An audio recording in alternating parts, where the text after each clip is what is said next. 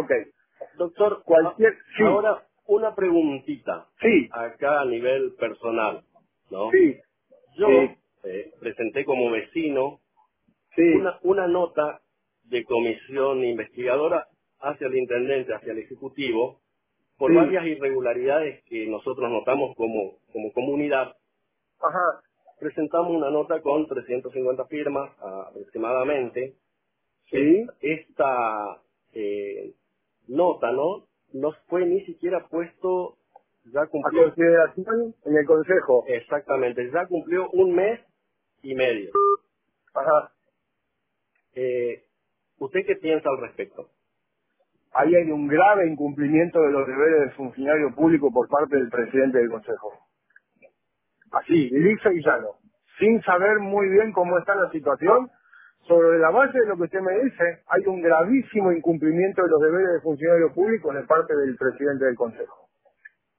Ajá. Y no vi, y no vi, eh, no vi, no vi lo que se plantea ni nada, pero si hay un pedido de investigación eh, sobre irregularidades y el presidente del Consejo no le dio tratamiento, eh, y esas son ca- y esas son cosas que se deben resolver eh, en breve. No no se puede postergar eh, un mes. No estamos pidiendo, o sea, mínimamente al menos deberían darle un tratamiento sobre tabla, por lo menos.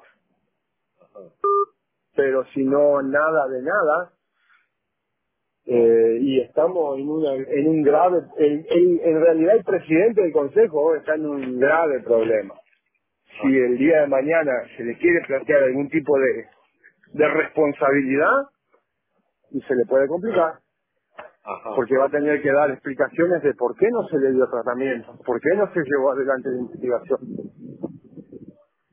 Pero son Sí. cosas que hay que evaluar, que hay que controlar, que hay que revisar. O sea, yo estoy hablando así someramente sobre la base de lo que usted me está diciendo, ¿sí? Eso hay que ser muy precavido eh, en emitir un juicio de probabilidades así, de manera inmediata. Hay que evaluar la situación.